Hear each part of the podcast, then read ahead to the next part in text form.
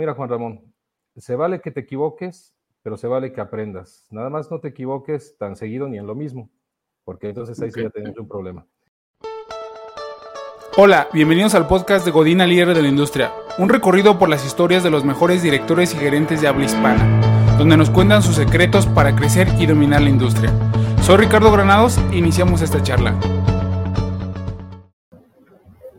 Hola Juan, bienvenido, ¿cómo estás? ¿Qué tal Ricardo? ¿Cómo estás?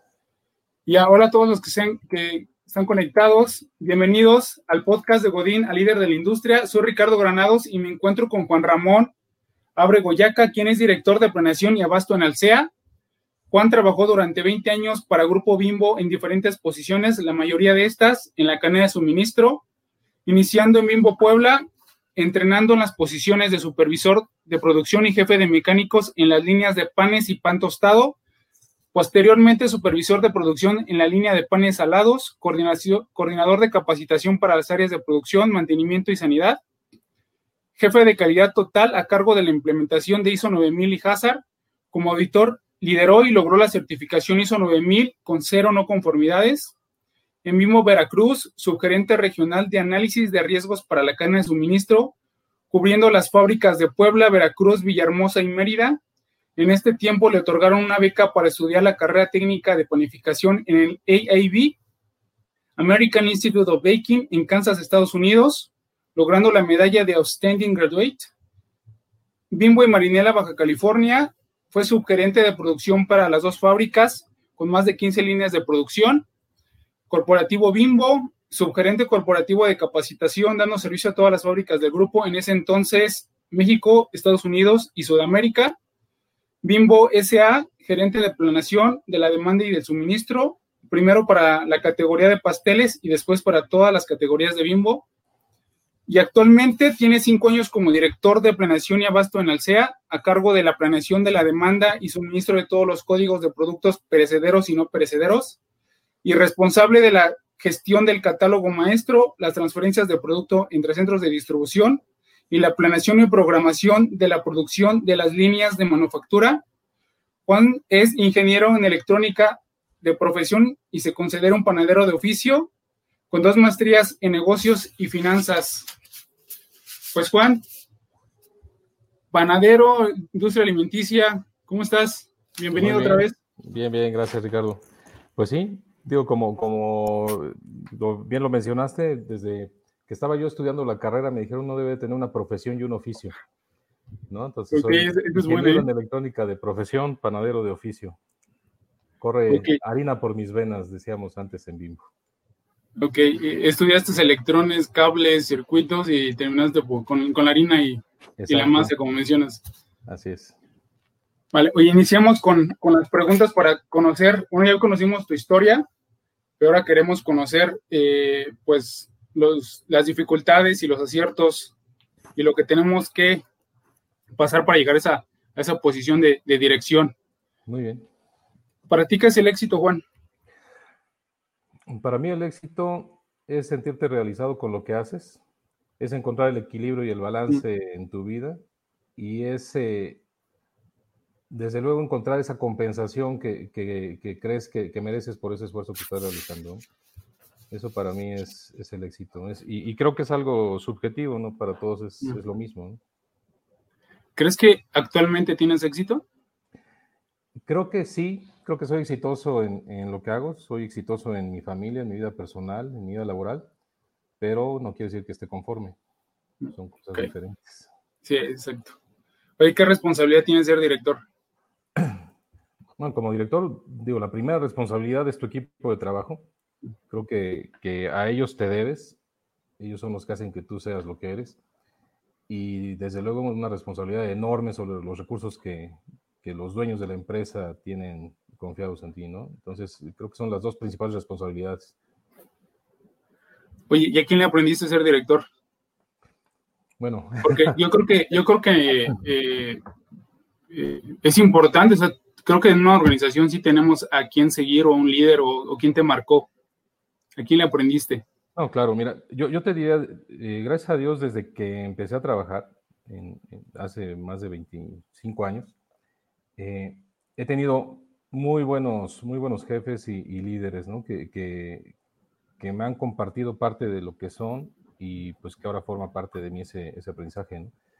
Es, es, difícil decirte uno sin mm. querer dejar fuera a otros, pero yo, yo, yo, te diría, pues no sé, en mi última etapa en Bimbo, el director de logística en aquella época, que fue mi jefe, es una persona muy inteligente, muy centrada, con un sentido humano enorme, eh, tuve la fortuna de, estando todavía en, la empresa anterior, eh, participar en muchas juntas con, con el, fundador, don Lorenzo Servitje. Mm.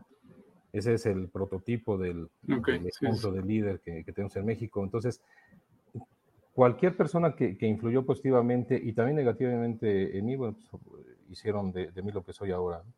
Eh, tuve un extraordinario jefe cuando estaba yo en Veracruz, en el corporativo también, en, Puebla tuve dos, dos, jefes extraordinarios, uno de ellos, eh, pues yo siendo pues, prácticamente un mocoso, ¿no? entrando a la fábrica, pues vio en mí algo diferente y me promovieron al poco tiempo de haber entrado ahí como jefe de calidad total.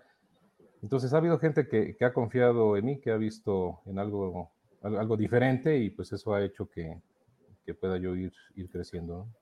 Oye, algo que recuerdes que uno de ellos te haya dicho, que te haya marcado, que tú recuerdes el momento de tomar una decisión. Oye, yo recuerdo que este jefe me, me ayudó en esto para tomar una decisión.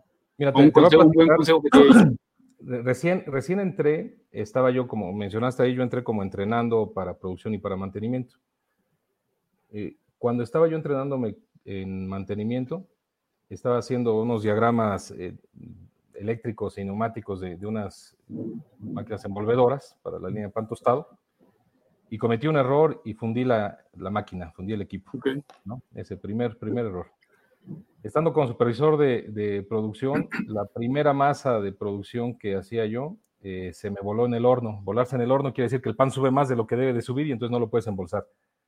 Segundo grave error. Y el jefe que tenía yo en ese momento me dijo, mira Juan Ramón, se vale que te equivoques, pero se vale que aprendas. Nada más no te equivoques tan seguido ni en lo mismo, porque entonces ahí sí ya tenemos un problema. Entonces, es, ese es uno de los primeros comentarios que yo recibí eh, cuando, cuando estaba trabajando y creo que me marcó. Te voy a comentar otro. Eh, llegó un gerente de producción corporativo en, en aquella ocasión, el ingeniero Gerardo Abad, y yo, pues chavo, ¿no? Empezaba a trabajar y, y, me habían ya asignado una línea de producción y mi maestro envolvedor, o sea, un, operario de la máquina, ganaba más, más que yo. Y pues para mí, así, chavo, que te quieres comer el mundo, dice, espérate, pues ¿cómo si yo soy el jefe y gano, más, eh, gano menos que, que, mi colaborador? Y lo que me dijo Gerardo Abad en ese momento es, mira, Juan Ramón, en algún momento tú vas a ganar más que él y vas a despuntar y te vas a disparar. Y él va a seguir estando ahí. Entonces, eso no nada más te, te puede porque te cae el 20, sino eh, adquieres un, un, compromiso social con todas esas personas, ¿no? De desarrollo, de cómo ayudarlas, de cómo hacer que, no sigan ahí, que se muevan más.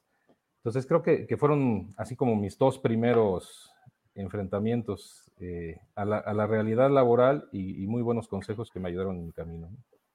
Oye, ¿y cuál, cómo fue tu primera, tu primera vez en la posición de gerente o de director? O sea, ya estando con una responsabilidad como la que mencionas, ¿cómo te sentiste? ¿Cómo fue?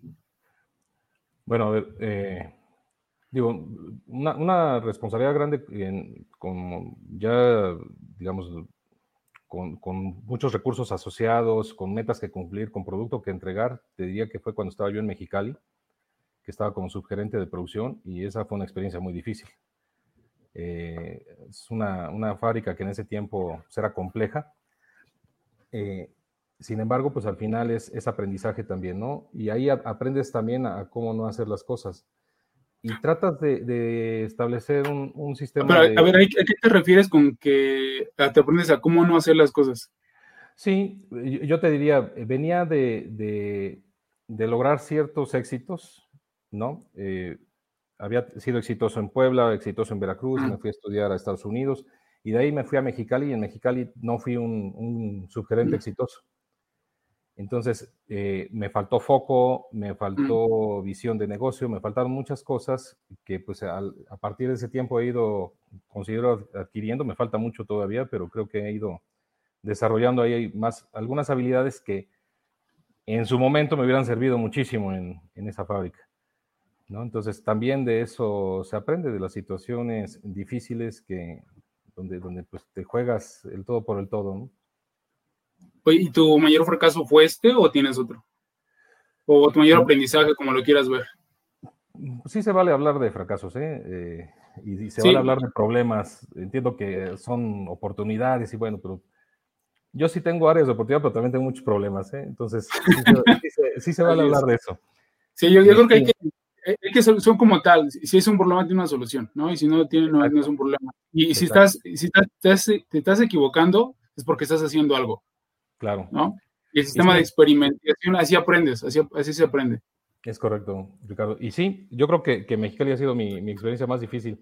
Con todo y que, que ha sido como, como familia y, y, como, digamos, todo, todo lo que estaba alrededor muy bueno. Ese, esa parte súper importante en mi vida que era el trabajo, pues ahí sí fue una experiencia complicada. ¿No? Es, muchos, muchos problemas que no lograron solución. y, aporté con algunas cosas, pero pues sí, mm. dejé muchos pendientes y no me gusta dejar pendientes. Oye, ¿tu miedo en tu vida profesional? Mi miedo en la vida profesional, a ver, pues, el, primero es quedarme sin chamba, ¿no? es así como que el, primerito. Mm. Y no quedarme sin chamba por, por hacer algo y equivocarme, sino por no hacer. Ok. Eso, eso creo que es... Eh, no quiero llegar a eso y no creo que pase. Eh, no, no, diga que no pueda yo quedarme sin trabajo, sino que me quede sin trabajo por no hacer nada, eso no va a pasar. Eh, y en lo, personal, bueno, pues siempre el miedo que tienes de, de, de, ver crecer a tus hijos y darles más libertades y eso, pues siempre se genera un grado de miedo, ¿no? Preocupación.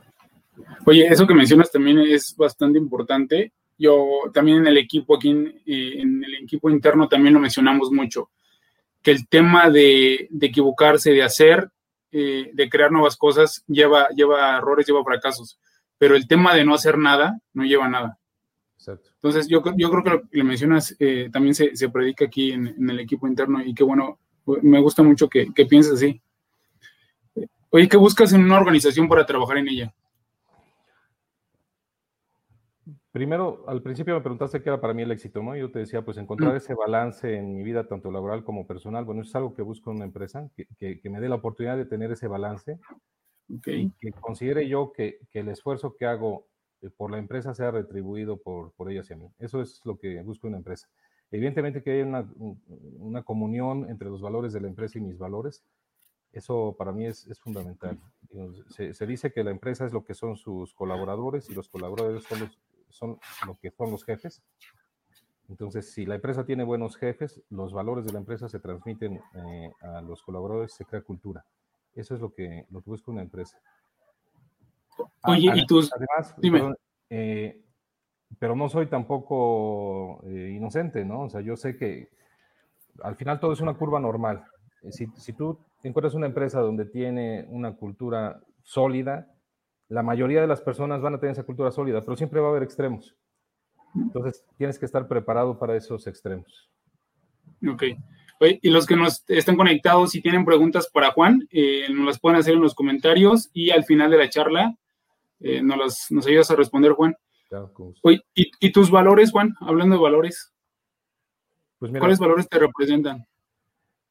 Creo que soy una persona honesta, aborrezco las mentiras, las, odio, ¿no? El, jefe que tenemos ahora, y bueno, es una frase a lo mejor ya, ya conocida, pero nos dice mucho que, que la mitad de la verdad es una mentira completa y, y, eso es lo que siempre he creído. O sea, las verdades a medias son mentiras completas.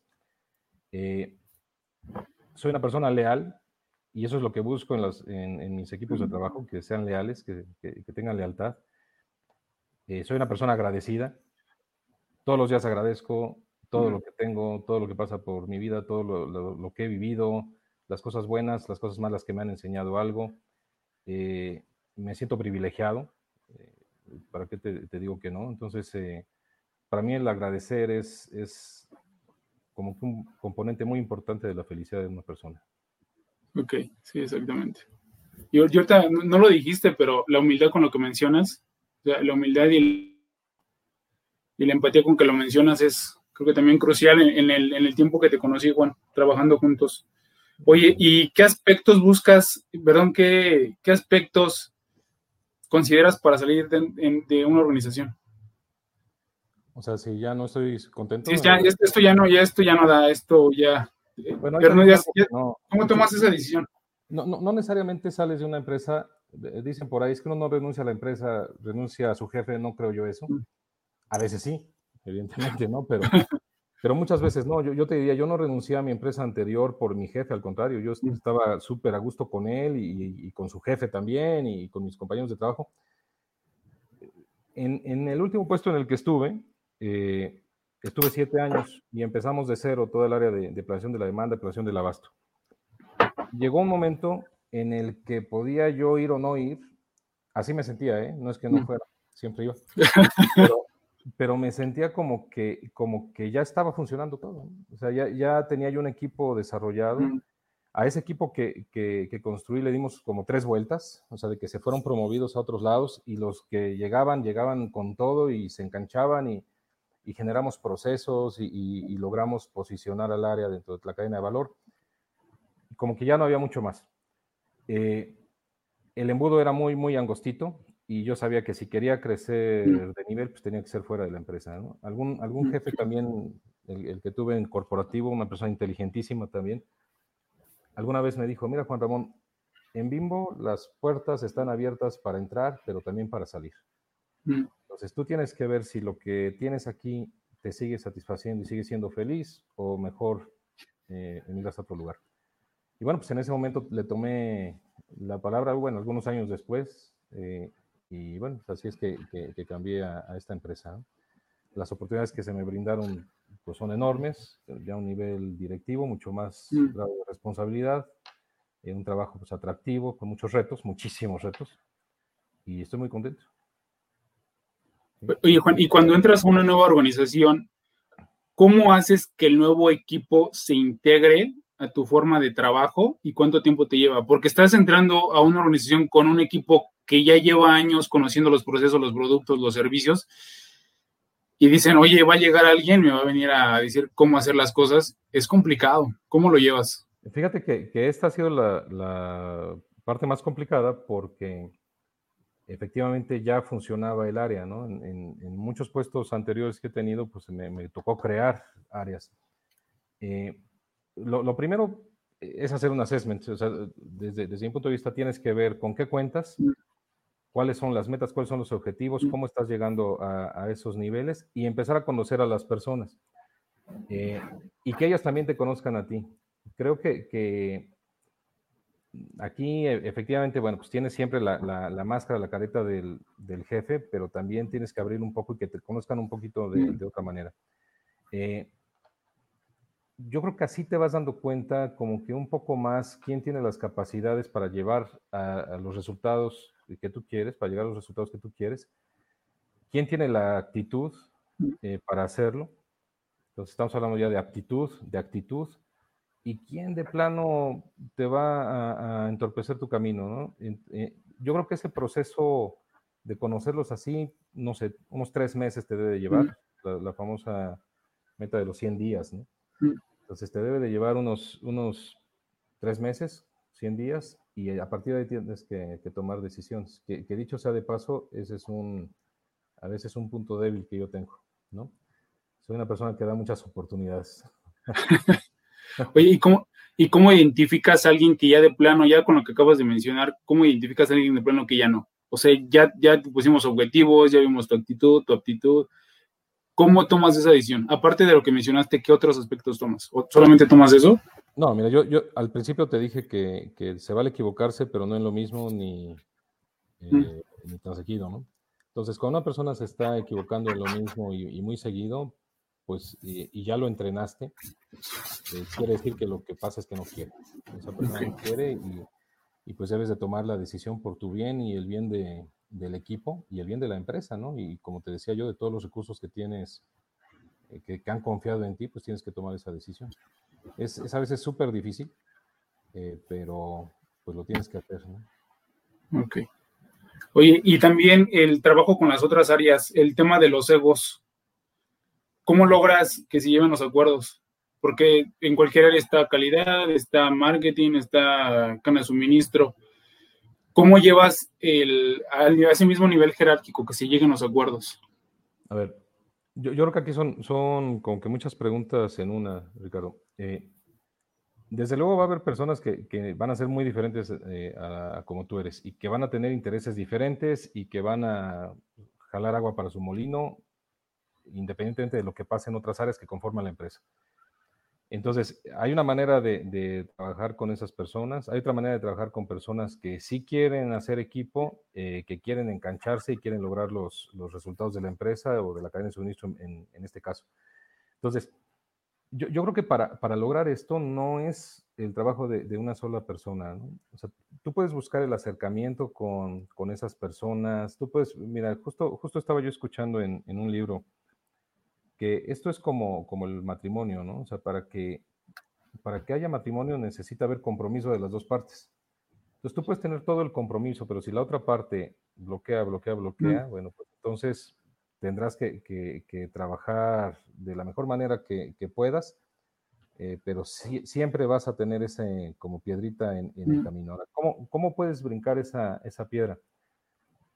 Yo, yo, te puedo asegurar que, que parte del, éxito es que tú tengas, eh, conformes un equipo que tenga eh, diferentes habilidades, ¿no? Entonces, si hay una persona que me está costando a mi trabajo, mm.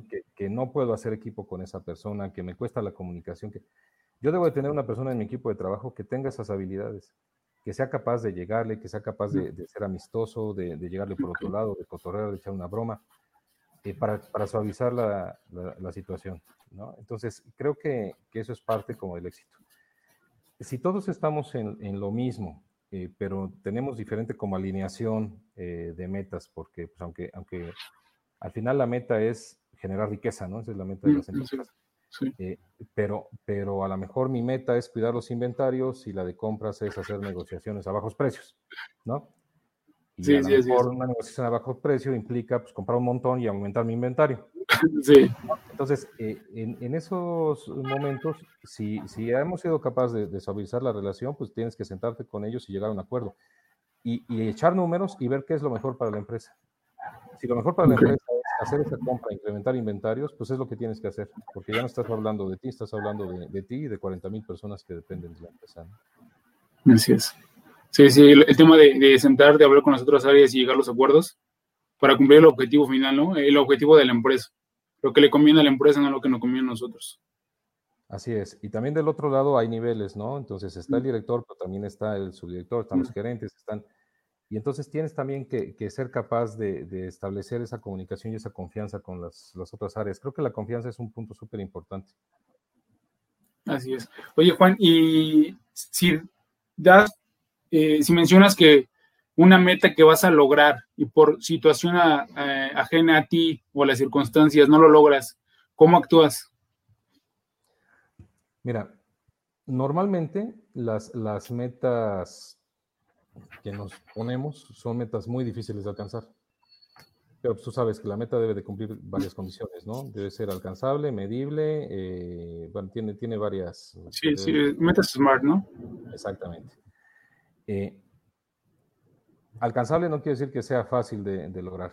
Entonces, eh, tú tienes que ver en, tu equipo y en ti mismo eh, que, estás haciendo todo el esfuerzo para lograr esa meta. Y a lo mejor te quedas muy cerquita, pero si no ves ese objetivo, pues ni siquiera te vas a preocupar por la meta y puedes quedar inclusive por debajo de, los resultados que, venías trayendo. Y eso sí es inaceptable.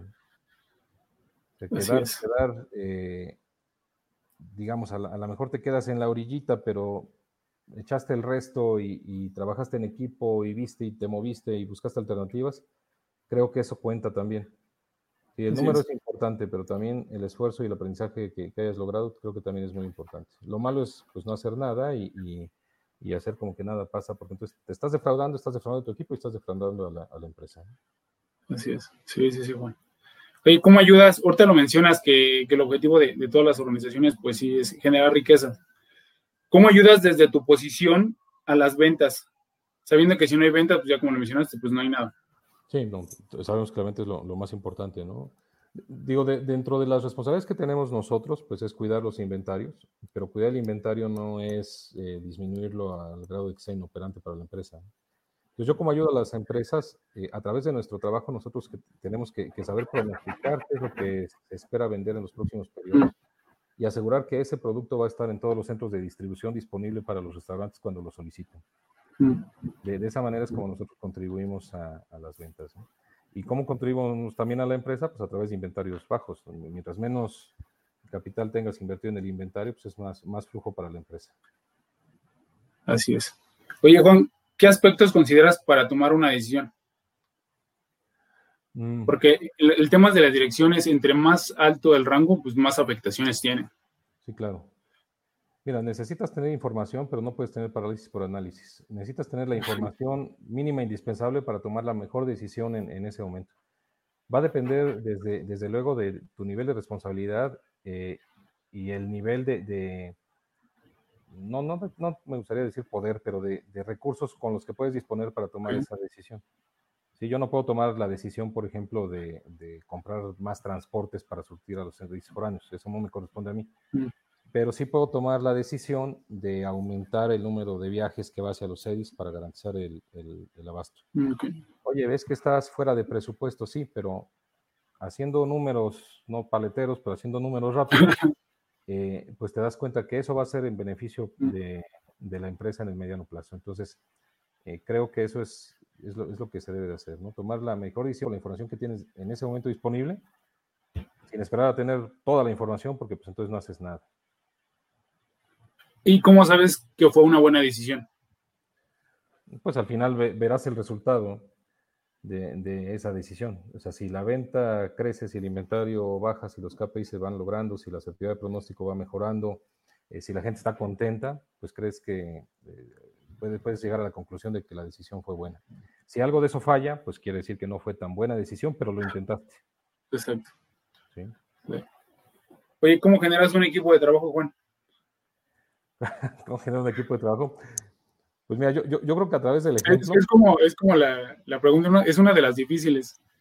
Sí, pero, pero, a ver, pues es... El ejemplo arrastra, ¿no? Esa, es una realidad. Entonces, eh, Si, la gente que tiene a tu cargo ve que, estás interesado en la empresa, que estás interesado en, en los recursos confiados, que estás interesado en ellos, pero que también estás interesado en tu vida personal y en la vida personal de ellos. Mm. Creo que es lo que va generando esa, esa confianza. Eh, fíjate, estaba, estaba yo leyendo un, libro ya hace, hace tiempo, ¿no? Que decía que una cosa es ser un líder y otra cosa es liderar. Son cosas distintas, porque tú puedes ser un líder por imposición. Mm. O sea, y al principio así es, esa es la realidad. cuando te contratan de fuera y te insertan en la empresa como director, es un líder por imposición. Pero lo que te lleva a liderar es esa motivación que generas en, la gente y que hace que al mismo tiempo funcione como equipo. Eso es lo que, lo que se tiene que lograr. Ok. ¿Y cómo identificas que un integrante de tu equipo tiene talento para desarrollarlo? Y si crees que todos los integrantes de un equipo se pueden desarrollar. Sí, yo creo que todos los integrantes del equipo se pueden desarrollar. No al mismo nivel. Eh, hay, hay personas que tienen más capacidades que son las que la empresa en, particular está buscando, eh, pero todas las, todas las personas se pueden desarrollar, eso me queda claro. Mm. Eh, cuando, cuando uno contrata a una persona, Ricardo, tienes que pensar en que esa persona de entrada puede ocupar tu lugar. Mm, de mínimo, de mínimo, de mínimo dos lugares arriba al, puesto al que estás contratando. O sea, si contratas un coordinador, ese coordinador tiene que llegar a gerente. Si contratas un gerente, tiene que ser director. Si contratas un director, tiene que ser un VP. Entonces, debes de pensar siempre de, esa manera de entrada. Ahora, si ya estás en un equipo de trabajo donde las personas ya están, ya están formadas y por algún motivo no se han desarrollado, pues es tu obligación como, como, como líder, como jefe, desarrollarlos. Y estoy seguro que todas tienen un talento que puede desarrollar y puede aportar a la empresa. Oye, pero te fijas en un aspecto, o sea, le voy a dar eh, una tarea más o estoy, tengo que estar más tiempo con esa persona. ¿Cómo identificas? Porque sí se ve, o sea, sí, se ve cuando alguien resalta o, si quiere participar o quiere crecer en la empresa. ¿Cómo lo identificas? Fíjate, o sea, y, creo que, estás dando tú la respuesta. Cuando tienes una junta de, equipo y tienes una persona que está participando, que hace preguntas, que te contesta, esa persona tiene un interés que a lo mejor otros no, no demuestran no es como que un filtro para decir este sí, los otros no, mm. porque a lo mejor las otras personas son tímidas, no se animan o, mm. tienen algún otro tipo de temas. O ese día tuvieron una discusión en su casa y llegaron de mal humor, porque también puede pasar. Mm. Entonces, pero si eso es, eso es algo consistente, pues ya te vas dando una idea de, qué personas quieren destacar. Ahora, la, manera, hay, hay, algunos temas que para mí son súper importantes, que a lo mejor ya me estoy volviendo medio pititiático, ¿no? Pero... No, adelante, adelante. Si, si si las personas llegan a tiempo a su lugar de, trabajo y desde que llegan se pueden a chambear y empiezan a sacar sus pendientes, eso para mí es un indicador de que esa persona quiere crecer y quiere, quiere hacer algo más, quiere destacarse. Si esa persona se va súper tarde, eso para mí no es un indicador. Para mí es, es, es, un ejemplo de que tenemos que modificar los procesos o está perdiendo mucho el tiempo, cualquiera de las dos. ¿no? Entonces, eh, sin embargo, si una persona está aprovechando el tiempo, le pides algo y te lo entrega, y te lo mm. entrega rápido y te lo entrega bien, con mm. buena ortografía, mm. eh, con, formato. Tenía yo un jefe que decía que la forma es fondo y, coincido completamente. O sea, si te entrega todo, todo chueco, todo mal, híjole, le puedes echar un poquito más de ganitas, ¿no? Entonces, como, como que vas identificando así dentro de tu equipo de trabajo a esos cinco o seis personas que dices, estos cuates tienen patas para gallo, ¿no? Esos en el corto plazo, en el mediano plazo, dependiendo también las posibilidades que hay en la empresa, pues van para una jefatura o van para una gerencia. Y les repito lo mismo que me dijeron a mí alguna vez, las puertas están abiertas para entrar y para salir. Si aquí no hay posibilidades de, crecimiento en el corto plazo, por, y más ahorita por la situación que estamos viviendo, estoy seguro que esas personas la van a hacer gacha en, alguna otra empresa, ¿no? Van, van, a poder destacar en otra empresa. Entonces, ahora, ¿qué hacer con esas personas que no destacan? Bueno, pues encargarles cositas, ¿no? Oye, pues necesito que, me hagas mm. esta presentación, necesito que me, que me, saques este dato, este análisis, este reporte, y pues los vas calando y también los vas forzando a, que desarrollen a lo mejor eh, habilidades que no tenían, mm. sistemas que no se habían metido, personas con las que no habían hablado, que se acerquen para preguntar. Así es como yo creo como debe ser. ¿Y por qué elegir a alguien de fuera de la organización que alguien dentro de ella? Que llegues pues y digas, ¿sabes qué? Creo que no da el perfil o qué es lo que buscas. Yo, creo que, que, a veces es situacional, ¿no? Yo creo que hay personas que sí pudieran dar el perfil, pero todavía no están en esa etapa de madurez en el puesto, en el puesto actual como para darle brinco. Y necesitas, a lo mejor con urgencia, una persona que, que ya cumpla con esos atributos. Entonces, eh, yo, yo, te diría de los tres últimos gerentes, eh, uno ha sido de fuera y los otros dos han sido promovidos, ¿no? Cuando contraté al, al, gerente de fuera es porque justamente hice un assessment y, pues no tenía en ese momento personas desarrolladas para, para poder ocupar esa posición. Y, la verdad es que trabajo súper super a gusto con esa persona. Entonces creo que es un poquito, eh, depende de la, de la, situación, de lo que estés viviendo en ese momento como equipo de trabajo y como cadena de suministro. Ok. Oye, ¿existe la amistad dentro del trabajo y la recomiendas, Juan? Yo creo que sí existe la amistad, eh, sí la recomiendo, pero siempre debes de, poner tus límites. Alguna vez me dijeron que la, confianza es un asco, ¿no? Entonces pasa igual con, la amistad. O sea, cuando hay demasiada amistad, se puede prestar a todo, desde los operarios que le dicen al amigo, oye, chécame la tarjeta y yo llego más tarde, hasta personas que, dicen, oye, tienes un problema, vete a tu casa y yo me hago cargo de tus pendientes. Ese tipo de, de relación es la que se busca en lo que, lo que busco yo en mis equipos de trabajo. No es muy fácil, ¿no? Sobre todo conforme vas creciendo en, niveles de responsabilidad, pues va siendo más, más difícil. Y además, mientras te vas siendo más grande, pues ya también los amigos van siendo los que se quedaron en la secundaria, en la prepa, ¿no? sí, sí, que, que, va siendo un poco más difícil, pero, pero no imposible. Y, yo te diría, a lo mejor no, no, tengo amigos de que vengan a cenar a la casa o, que vayamos de vacaciones juntos, pero sí considero que tengo buenos amigos en la empresa. Ah, ok, muy bien. Oye, Juan, ¿y qué acciones has llevado a cabo durante la, perdón, durante la pandemia a favor de tu equipo y a favor de la empresa? Bueno, más bien mi equipo es el que ha hecho todas las, las acciones con algo de, de, dirección, pero se la han rifado como pocos. ¿eh? Eh, yo, yo, te diría de nosotros como, como sabes, pues nos dedicamos a los, a los restaurantes y nosotros surtimos los restaurantes y no hemos mermado un solo peso de, de producto.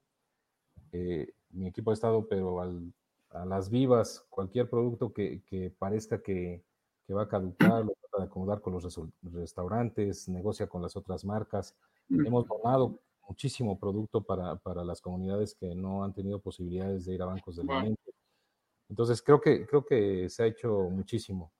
Hemos cuidado los niveles de, de, inventario también. O sea, al no haber venta, pues tus días de inventario van creciendo. Aunque el inventario se mantenga, tus días de inventario van, van creciendo.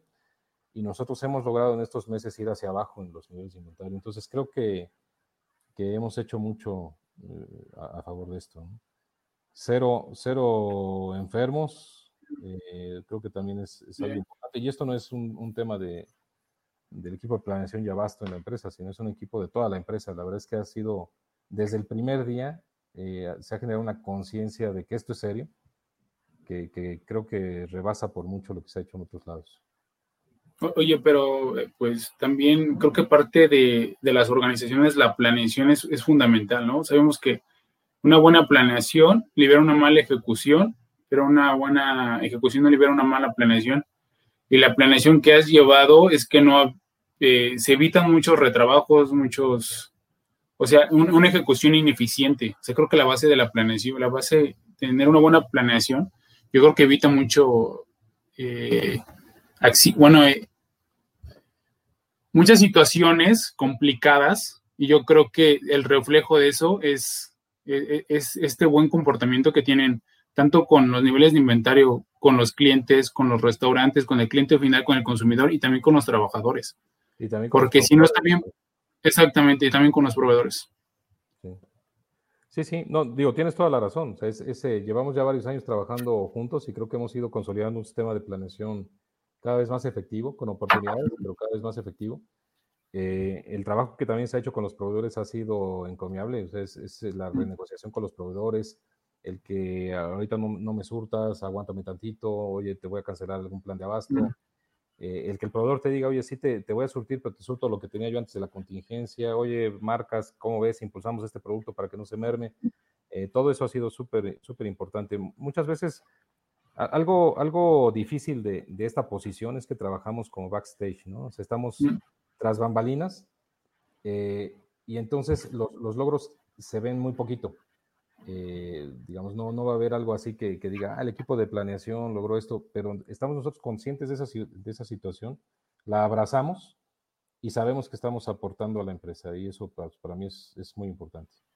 Así es, y luego, bueno, en esa situación, en, el puesto que te encuentras de, director de planeación abasto dentro de Alsea, también creo que es bueno rescatarlo porque alguien o tiene un amigo, un vecino, un conocido, que o trabajó en Domino's o estás trabajando en Domino's Pizza o en Starbucks o en Chili's o, o sea, tenemos algo, o sea, siempre tenemos a alguien en la familia, un conocido, o sea, el CEA ya es demasiado grande y, y, que la gente siga con trabajo y se, y, se, y se debe, porque al final de cuentas el comensal va por comida y al final de cuentas planeación y la cana de abasto, pues por ahí pasó la comida, ¿no?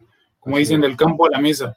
Y el, el tema de, de, la caña de suministro, pues no es un tema fácil, porque tiene que ver importaciones, exportaciones, eh, barcos, trailers, carros, eh, almacén, eh, inventarios. O sea, el tema de, perdón, el tema de, de la cadena de suministros pues tiene su complejidad y para que al sea, sea una de las mejores cadenas de suministros, yo creo que a nivel nacional, porque también me enteré hace unos meses que recibieron el premio como una de las mejores cadenas de suministro, y que tú estés a cargo y al frente de, la dirección, pues no es cualquier cosa. A lo mejor dices, no se ve o está detrás bambalinas, pero, pero hay gente que sí lo ve, ¿no? O sea, gente especialista que sabe que, que el tema de la alimentación de restaurantes está sostenido por una buena planeación.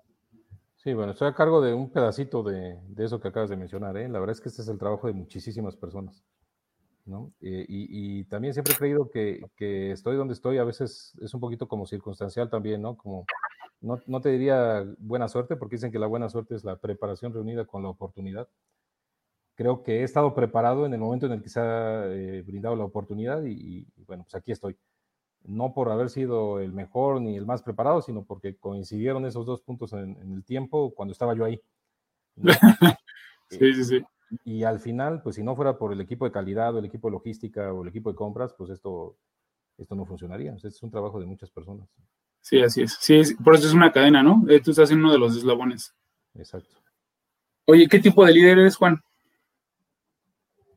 Eh, ¿Qué tipo de líder soy? Pues soy un líder participativo, te diría democrático, a veces en, eh, demasiado democrático, pero sí me gusta que la gente participe en la decisión. Eh, soy un líder que, digo, desde luego aplico liderazgo situacional.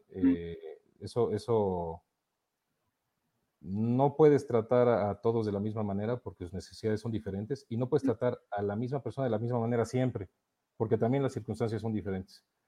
Entonces, sí trato de, aplicar un liderazgo de ese estilo, pero soy, soy muy participativo. O sea, como te mencionaba, yo creo que las personas que están a mi cargo tienen que ser mejores que yo. Si yo contrato a alguien que, de entrada lo estoy contratando y digo, puta, este cuate no la va a hacer, ¿para qué lo contrato? Yo necesito a alguien que, que sepa, que hable mejor inglés que yo, que sepa más de los sistemas que yo, que maneje las relaciones sociales mejor que yo, y no me refiero a que sea una persona que cumpla con todo eso, pero una puede ser la de los sistemas, una puede ser la de las relaciones, una puede... Y, y, soy ese tipo de, líder, o sea, soy, soy un líder que, que construye un equipo que, que, funciona bien como un todo, ¿no? Y que seguramente todos tenemos muchas áreas de oportunidad, pero juntos, pues somos, somos fortaleza. Eso es lo, por lo menos es lo que quiero pensar, ¿verdad? sí, sí, dicen que tienes que contratar a alguien eh, pensando que él puede ser tu jefe. ¿no? Que tú te gustaría trabajar para él. Ándale, exacto. Así es. Oye, ahorita hablaste también del enfoque, ¿cómo lo mantienes con tus objetivos? ¿Cómo no pierdes el enfoque? ¿Cómo dices no a, lo que te distrae? Es, complicado eso, ¿eh? que, preguntas. Es bien complicado, sobre todo en una empresa como, como esta, donde hay tantas variables. Eh, eh, yo, yo, te diría, a mí me, me, gusta mucho pensar en el concepto de la semana típica que, que, aprendí hace muchos años, donde, donde tú sabes que a lo mejor tienes la semana par y la semana non, y los lunes haces esto y esto y esto, y tienes estas juntas, y los martes esto y esto, y, y trato de, de, enfocarme de esa manera, pero siempre se rellena la semana con muchas cosas que van saliendo en el día a día, y eso pues quieras o, no te distrae. Pero una vez que resuelves ese tema o lo delegas, eh, a la persona que cumple con las características para poderlo resolver, pues tienes que enfocarte y regresar a lo que, a lo que tienes que hacer. Eh, así es como, como me gusta hacerlo. Ok, oye, dicen que los leaders are readers. ¿Cuáles son tus tres libros favoritos y por qué? ¿Qué les aprendiste a ellos? ¿Qué les dejaste? ¿Qué te dejaron, perdón? Te, voy a decir. Porque sé que eres un lector, las veces que platicábamos, lector ahorita ya paso tanto tiempo en el coche que más que lector soy oyente. O sea, escucho muchos, muchos eh, audiolibros eh, eh, ahí de, los de Amazon, ¿no? Audible.com. Entonces sí, sí, me, me gusta mucho. mira, un, un libro que, que, creo que para mí fue súper importante es, se llama What You Got Here Won't Get You There. O sea, lo que te trajo aquí no te va a llevar allá. Es de Marshall Smith, Marshall Goldsmith. Eh, y es un libro, ah, para, para, mi gusto, muy bueno. O sea, de lo que practica este libro es, ha sido exitoso a pesar de, de, tus defectos, ¿no?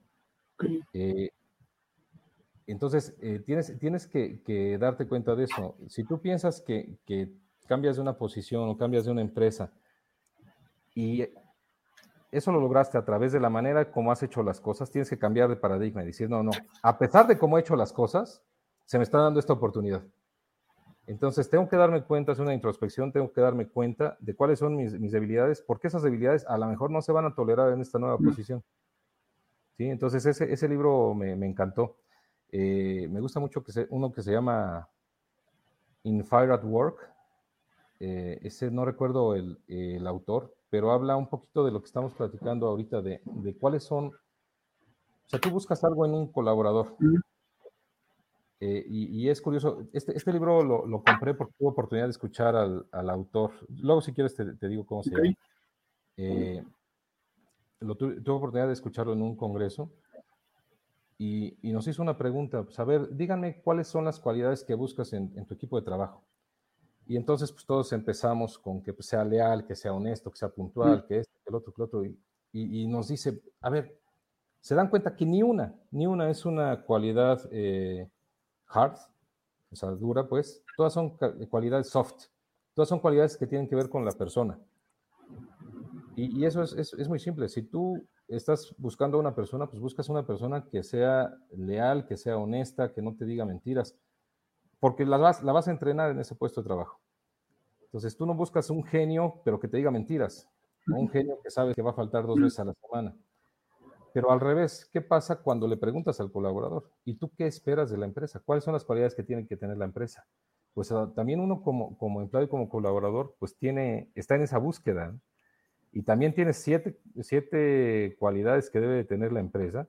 Una de ellas, pues que te pague adecuadamente, eh, que sea una empresa honesta, que no, en fin, que pague sus impuestos. Eh, y cuando, cuando logras que exista esa congruencia entre la empresa y el colaborador, pues logras el, éxito. Ese, ese libro me, me, gusta mucho.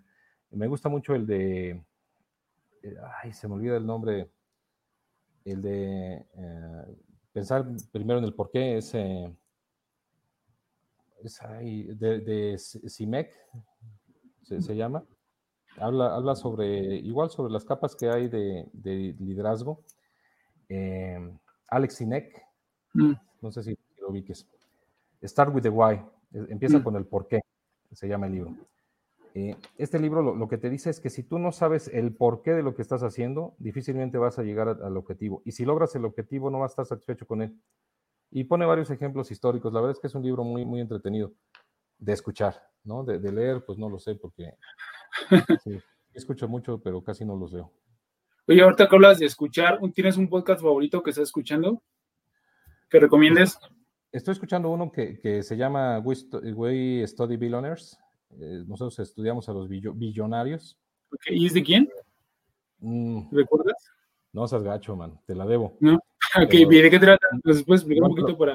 Es, interesante porque es un, son dos cuates financieros expertos en, en la bolsa y analizan las personas que, que, tienen empresas o que tienen su dinero metido en, en, en, la bolsa, qué decisiones han tomado para rebasar la, la barrera de, ser millonario a ser billonario. ¿no? Entonces, eh, pues la verdad es que es, es bastante entretenido, es, es Luego hacen entrevistas también con personas que han convivido con Warren Buffett. Es, un podcast bastante interesante. Sale una vez por semana. Ok. ¿Tienes una serie o película favorita que la relaciones con, empresas, con negocios? Mm, o una, una, otra, otra pregunta. Perdón, otra película que también que no tenga que ver con negocios que te haya marcado, te haya dejado algo. A ver, hay, muchas películas que, me gustan mucho. Si, me dices de negocios, eh, cuando estaba yo en el, en el AIB estudiando panificación, eh, vimos una película que se llamaba 12 O'Clock High. Eh, esa, película es como el, ejemplo de liderazgo situacional número uno. Es una película súper estudiada en ese sentido y, además es una muy buena película. Y es padre cuando, cuando la ves ya en el sentido de, lo que te estoy diciendo, de, de ver es Gregory Peck, es el, protagonista, cuando ves Gregory Peck cómo toma decisiones con base en lo que está viviendo en ese momento en la guerra, es, muy padre. Y, ahí vas a ver lo que, lo que te digo, ¿no? que no puedes tratar a la misma persona igual porque depende de la situación. ¿no? Cómo trata de una manera al que es su chofer y apenas sale de una junta, el trato al chofer es completamente diferente, porque la responsabilidad que, que asume en ese momento pues ya es una responsabilidad distinta. Entonces es una película muy, muy recomendable. Y otra viejita que también me gusta mucho es la de, y también empieza con 12, es 12, 12 hombres en pugna.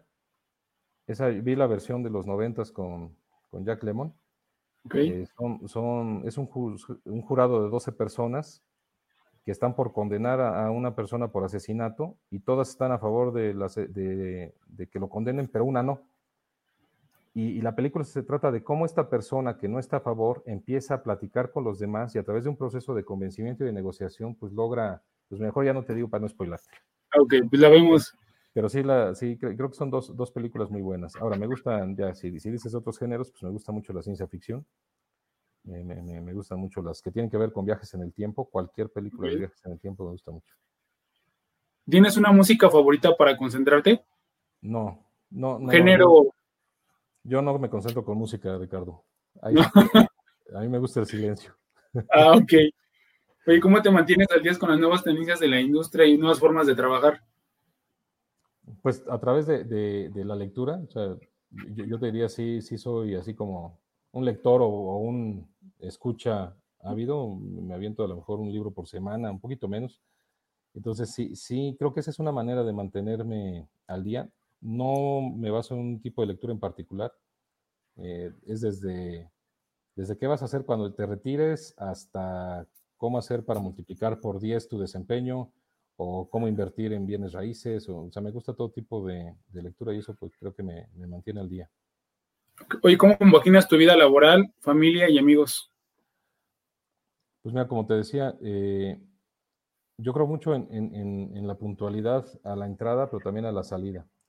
Y creo que, tenemos nosotros que, llevar nuestro trabajo a un grado de control que te permita estar las horas que debes de estar. O sea, más que trabajar mucho es trabajar de manera inteligente. Mm. Evidentemente depende de la situación también, ¿no? O sea, si por, más coco que le eches, eh, a lo mejor tienes tantos problemas o tantos pendientes que pues tienes que quedar más tiempo.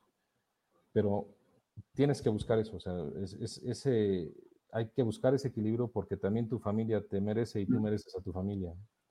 Entonces, entiendo que si uno está feliz, pues la familia va a estar bien, pero Feliz no quiere decir estar feliz en el trabajo nada más, tienes que, también dedicarte a ellos.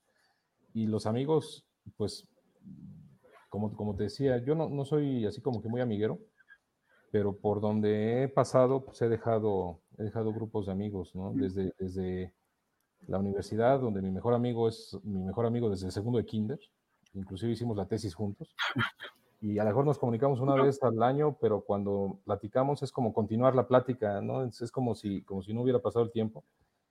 Hasta amigos que tengo en Toluca con los que juego dominó cada 15 días de manera virtual. Entonces, eh, creo que son, son momentos importantes, es desconectarte un poquito de, de todo y dedicarte a cosas que, que te gustan, que te apasionan y que platicas con gente que tiene eso en común contigo. ¿Tienes una rutina en la mañana? Para ejercicio, meditación, eh, yoga o algo así que te, que te que tiene energía para durante el día? Mira, no. La, respuesta honesta sería no. O sea, te podría yo aquí echar un rollo y adornarme, pero, la, verdad es que no. Gracias a Dios vivo en un lugar muy bonito. Eh, vivo muy lejos de, la Ciudad de México y vivo en una barranca, entonces eso me, llena de energía. Al llegar a mi casa y respirar aire puro me, me llena de energía. Salgo muy temprano eh, para ir a trabajar, eh, entonces pensar en levantarme todavía más temprano para hacer ejercicio, sé que es una posibilidad, pero no, no está en, en, mi esquema mental todavía. ¿no? Eh, yo, yo, te diría el, disfrutar lo que tengo, el ser agradecido todos los días, el, dar gracias a Dios por, por, mis padres, por mi familia, por mi trabajo, creo que eso me, me llena de energía al final paso tanto tiempo en el carro que, pienso mucho en el carro. En los libros, a veces el, propio libro que estoy escuchando me, desconcentra y entonces lo tengo que apagar para, para pues, concentrarme en mis pensamientos y eso me ayuda también. Pero entiendo que tengo que hacer ejercicio, ya, ya sé por dónde va la indirecta, Ricardo. es que creo que eh, es importante tener un ritual, ya, ya lo, lo mencionaste, esa iba la pregunta, o sea, tienes un ritual de dónde vives y dónde llegas y qué haces y qué respires y qué pensamiento tienes. yo creo que lo dijiste es lo que te llena de energía. Creo que sí es un poquito enfocarnos en desenfocarnos, ¿no? En liberar un poquito de, espacio en la mente. Y lo dijiste con el tema del, carro y los libros. ¿Qué, ¿Qué, actividades realizas los fines de semana y si durante esas actividades planeas tu siguiente semana? Sí, eso, eso sí. Mira, el, por la manera como estamos trabajando ahora, pues sí hay algunas actividades que se tienen que hacer en sábado y en domingo. Eso es, no te digo que todo el sábado y todo el domingo, pues no soy mártir, eh, pero sí hay que dedicarle un poco de, tiempo al, trabajo. Y, para mí es súper importante ver tu agenda de la siguiente semana. Es más, de un día al otro, ¿qué, voy a tener el día de mañana? ¿no? Para, para ver si puedo dejar un pendientito o de plano lo tengo que terminar hoy porque mañana no voy a tener tiempo. Eso para mí es muy importante. Eh, ¿Qué hago los, fines de semana? Pues convivo con la familia. No soy muy bueno para levantarme tarde. La verdad es que no, mm. para nada. Soy más bien malo. Entonces tengo una serie de hobbies que, que, me gusta hacer aquí en la casa, ¿no? Desde, desde ver películas hasta eh, cortar botellas de, vino para hacer vasitos. Eso me gusta mucho. Eh, me gustan mucho los juegos retro. Ok. Bueno, pues para mí no son retro, para mí son los juegos que aprendí a jugar, ¿verdad? ¿Tienes uno favorito? Ay, me gusta mucho, Misión Imposible, por ejemplo, me gusta mucho Hostage, que es de, una, de, la Amiga 500, o sea, hay, varios, varios juegos que me, que me gustan mucho. Entonces, eh, pues a, veces le dedico algo de tiempo. Ok. Oye, pasamos a otra, otra parte de la, de la charla. Te voy a mencionar unas palabras. Por favor, dime la primera palabra que te venga a la mente. ¿Listo? Listo. Ok. Amor. Familia. Inspiración. Padres. Amistad. Eh, preparatoria. Trabajo. Eh, orgullo. Jefe. Líder. Líder. Inspiración. Empresa. Desarrollo. Mimbo. Éxito. Alsea. Éxito rotundo. Futuro. Felicidad. Empleado. Amigo. México. Eh, incógnita. COVID. Prueba. Equipo. Ganador. Alberto Torrado. Un ejemplo a seguir. Ok. Muy buenas respuestas, Juan. Muy, muy buenas. Me, gustaron mucho, me gustaron las mucho. Las dependen de las preguntas. Exactamente. gracias, gracias. Oye, por último, dentro de la, de la, charla tenemos preguntas igual en lo que contesta la última pregunta, Juan. Si tienen más preguntas, por favor, en los comentarios. ¿Qué consejo le darías a los jóvenes que quieren llegar a ser directores o crecer dentro de las organizaciones? Mm, yo creo que, que, los jóvenes o más, más jóvenes eh, tienen que tener en la medida de lo posible claridad a dónde quieren llegar. Sí, es, bien difícil, Ricardo. Eh, yo, te lo digo, eh, si tú a mí me preguntas, pues yo me veía caminando hacia otro lado completamente distinto, pero pues la, vida te va llevando hacia otro lado y te empieza a gustar, te empiezas a meter y, te empieza a desarrollar y ser feliz. Eso creo que es muy importante. Entonces los jóvenes de entrada tienen que tener claridad de, qué es lo que quieren, pero también tienen que ser muy, muy realistas. ¿no? Mira, te pongo, te pongo este caso. Cuando estábamos chavos, mi hermano y yo estábamos en la universidad, mi hermano me lleva un año. Y, y alguna vez, eh, él es arquitecto, estaba estudiando arquitectura y pasamos por una casa que a él no le gustó. Y él decía, no, cuando yo sea arquitecto, ni de loco voy a construir una casa como esas porque mi reputación... Pues no es cierto, hay que ser realista. Sea, cuando seas arquitecto, si alguien te pide que, que construyes una casa con estas características, pues la vas a construir porque ese es el trabajo y de eso vas a vivir. Entonces es bueno ser idealista, pero también tienes que ser realista. Mm. Entonces yo eso les aconsejaría a los jóvenes, nunca dejar de prepararse el, que no avanza retrocede, no hay de otra. El, punto muerto no existe en las, en las, empresas. Si no avanzas, vas para atrás y alguien viene para adelante, entonces te va a hacer a un lado. Eh, debes de estar, de estar consciente que no necesariamente vas a hacer una, un, como match al 100% con tu equipo y, con tus colegas y con tu jefe, ¿no? Porque si a la primera que el jefe se moleste y te diga algo, tú coges tus cosas y te vas, pues no. E, e, ese creo que no es el, camino adecuado, ¿no? Desde luego no aguantar una falta de respeto, Algo que, vaya en contra de tu dignidad, desde luego que no. Pero sí saber que hay personas que tienen temperamentos distintos, que ven la vida de manera diferente, que ven la empresa de manera diferente, y tienes que adaptarte para poder trabajar con ellos. Esas serían mis, recomendaciones, Ok, Juan, pues muchas gracias. Y eh, pasamos a las preguntas. ¿Cómo te afectó esta situación de la pandemia? A mí en lo, en lo personal. lo personal. Pues mira, eh, yo, te diría, sí afecta porque el, trabajo se nos multiplicó, ¿no? O sea, todo lo que, lo que teníamos ya en, un ambiente de, aparente calma, decía un, director de, de Alsea, eh, pues de la noche a la mañana desapareció. Eh, nuestras actividades tuvieron que cambiar, tuvimos que aprender nuevas habilidades que también es súper importante, esa capacidad de aprendizaje es, es, bien importante. El hecho de, no estar operando en tu, en tu área de trabajo, en el centro de distribución o en las oficinas, que, es mi caso, ¿no? Yo, yo estoy más tiempo en oficinas, pero también estoy en el centro de distribución, eh, y de pronto estar haciendo home office y tratar de coordinar todo desde, desde tu casa, pues no es fácil al principio, después te adaptas y hasta te gusta, pero, pero no es lo mismo. Siempre, siempre la relación, el contacto, el, ver a las personas, eh, creo que eso es importante, eh, nos, nos, afectó mucho en, en ese sentido, ¿no? el hecho de, de, que tener una tendencia, o sea, si, si tú ves en los últimos cinco años nuestras gráficas, ¿no? Las gráficas llevaban una tendencia y de pronto esa tendencia se rompe y prácticamente tienes que empezar de cero. Eh, y, afortunadamente, y, porque tengo un excelente equipo de trabajo, no, regresamos a los niveles de hace cinco años. Eh, nada más digamos que retrocedimos al, 2018. Empezamos desde los niveles del 2018 y estoy seguro que, que, vamos a lograr nuestras metas, no me queda la menor duda. Pero pues si al final te, te Si hay algo que odio es el retrabajo y, y, esta pandemia pues nos ha hecho retrabajar muchas cosas que ya teníamos hechas. Así es. Oye, y parte de la misma pregunta, eh, ¿cómo te complace estas nuevas necesidades? No sé si es lo que acabas de mencionar, los del home, office y, la situación, y cómo te sientes actualmente con tu equipo de trabajo. Me, siento, con mi equipo de trabajo me siento a todo dar. Eh, creo que, podemos dar más, pero necesitamos trabajar de una manera más, más ordenada y, más eficiente. Eh, como te decía, el retrabajo nos mata y tenemos que acostumbrarnos a hacer las cosas bien a la primera. Eh, y, en la situación en la que estamos ahorita en el, en el, mundo, en México y en la empresa, pues si no haces las cosas bien a la primera, eh, puedes perder eh, la ventaja que ya habías logrado.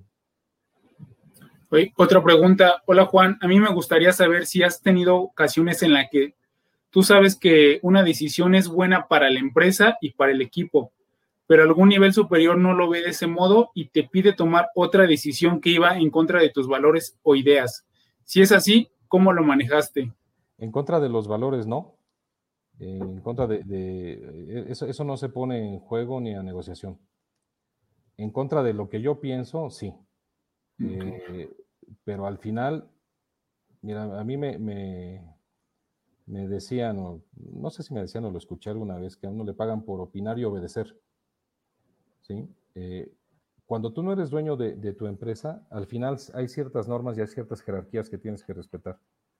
Entonces, cuando tú tomas una decisión y esa decisión no va acorde a la decisión que, está tomando algún nivel superior, eh, tienes que respetar esa jerarquía dentro de la empresa. Tienes que presentar datos, presentar análisis, decir lo que va a pasar, no para que cuando pase le digas, ya ves, te lo dije, sino nada más para que tengas evidencia de que tú hiciste ese trabajo, just in case, ¿no? pero al final pues, tienes que respetar la autoridad de, esa persona. Ok, muy, muy buena respuesta. Sí me, sí me, ha pasado ¿eh? en más de una ocasión. Ok, gracias Juan. Me preguntan que si podrías recomendar algún curso o diplomado. Híjola. Mira, yo, yo creo que eh, soy un convencido de, de, que tiene uno que aprender de muchas cosas si quieres crecer. Y no necesariamente es de lo que más te gusta y sobre eso te desarrollas y te vuelves como un, experto en la materia, sino que tienes que, saber de otras cosas. Por ejemplo, yo, yo les recomendaría con un diplomado en, en finanzas, independientemente de si estés en cadena de suministro en cualquier otra área. Si tú te fijas eh, y de acuerdo a los análisis que se han hecho, las personas que van a estar mejor pagadas en la próxima década son las personas que conocen de finanzas, los financieros de las empresas. Entonces, qué mejor que tú seas de cadena de suministro y además tengas una preparación financiera, híjole, eso te da un plus bárbaro. Eh, yo eh, llevé alguna vez un diplomado en ventas estratégicas. Yo no soy bueno para la venta, por eso tengo gente en mi equipo que es bueno para la venta. Eh, pero sí es importante desarrollarte en eso y leer libros de ventas y, estudiar y hacer trabajos y, y, que te cuestionen sobre lo que estás haciendo, creo que es importante. Que te reten, que te reten también, ¿no? Ok, bueno. Bueno, eh, creo que ya son todas las preguntas, eh, Juan. Si no sé si tienen en lo, en lo que nos despedimos. Bueno, esta es buena. ¿Cuál, es, ¿Cuál ha sido tu mayor reto en toda tu experiencia laboral? A ver, mira, yo, creo que, hablando del aspecto laboral, pero llevándolo también un poquito al aspecto personal, el primer cambio de ciudad, eh, donde dejas eh, todo tu entorno conocido, tu, terrenito controlado, ¿no? Y de pronto te vas a, otro lugar con tu familia, con tu niño chiquito. Y creo que ese es un reto muy importante que se tiene que, vivir. Eh, ya las familias mueganito, pues cada vez son, más difíciles, pero pues yo vengo de una sociedad que, es así y una familia que es así también, entonces para mí ese fue un, reto muy fuerte. Desde el aspecto laboral, eh, el, yo creo que el, eh, uno de los retos más grandes que, he aceptado es cuando cambié de, dentro de la misma cadena de suministro, pero de las partes productivas a las partes logísticas. Cuando brinqué de, de, manufactura hacia la gerencia de planeación, que dependía de la dirección de logística, porque ahí me tocó a mí justo lo que me estabas tú diciendo, me tocó integrarme como externo a un equipo que ya estaba conformado. Y, pues la gente de verdad te ve y por más que seamos cuates y los valores de la empresa, que es una empresa altamente productiva y plenamente humana, pues te ven gacho, ¿no? Y, y, ahora cómo le hago aquí para poder encajar y poder desarrollar y demostrar que puedo. Creo que ese fue un reto muy importante, digo, al grado que, que al final, pues, eh, de cuatro gerentes de, de, planeación, yo fui el único que se quedó con el puesto, no porque hayan corrido a los otros, a los otros los mandaron a, otros puestos a las regiones, pero creo que demostré que, que, lo que estaba yo haciendo en el área de planeación pues fue importante y, mereció que me quedara yo con las cuatro categorías. Entonces creo que ese, laboralmente hablando fue el principal reto.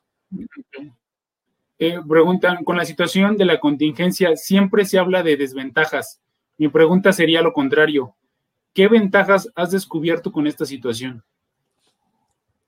Que podemos ser mucho más efectivos, que podemos tener procesos mucho más lean, eh, mucho más rápidos, de mucho más trabajo en equipo con, todas las áreas. Cosas que, creíamos imposibles eh, de lograr con, las marcas se han logrado, eh, que, no hacíamos entre nosotros y los centros de distribución foráneos se han logrado. Y eso es gracias a la, pandemia. Y son cosas que, no podemos olvidarnos cuando todo esto pase. O sea, son procesos que llegaron para quedarse y que seguramente van a hacer que, salgamos de esto mucho más fortalecidos. Ok, Juan. Pues ahora sí, Juan, nos despedimos. Muchísimas gracias por tu participación y muy buenos consejos. ¿Cómo te sentiste, Juan? ¿Te gustó? muchas gracias, muy padre, claro. bueno. Creo que, estás, haciendo las cosas bien.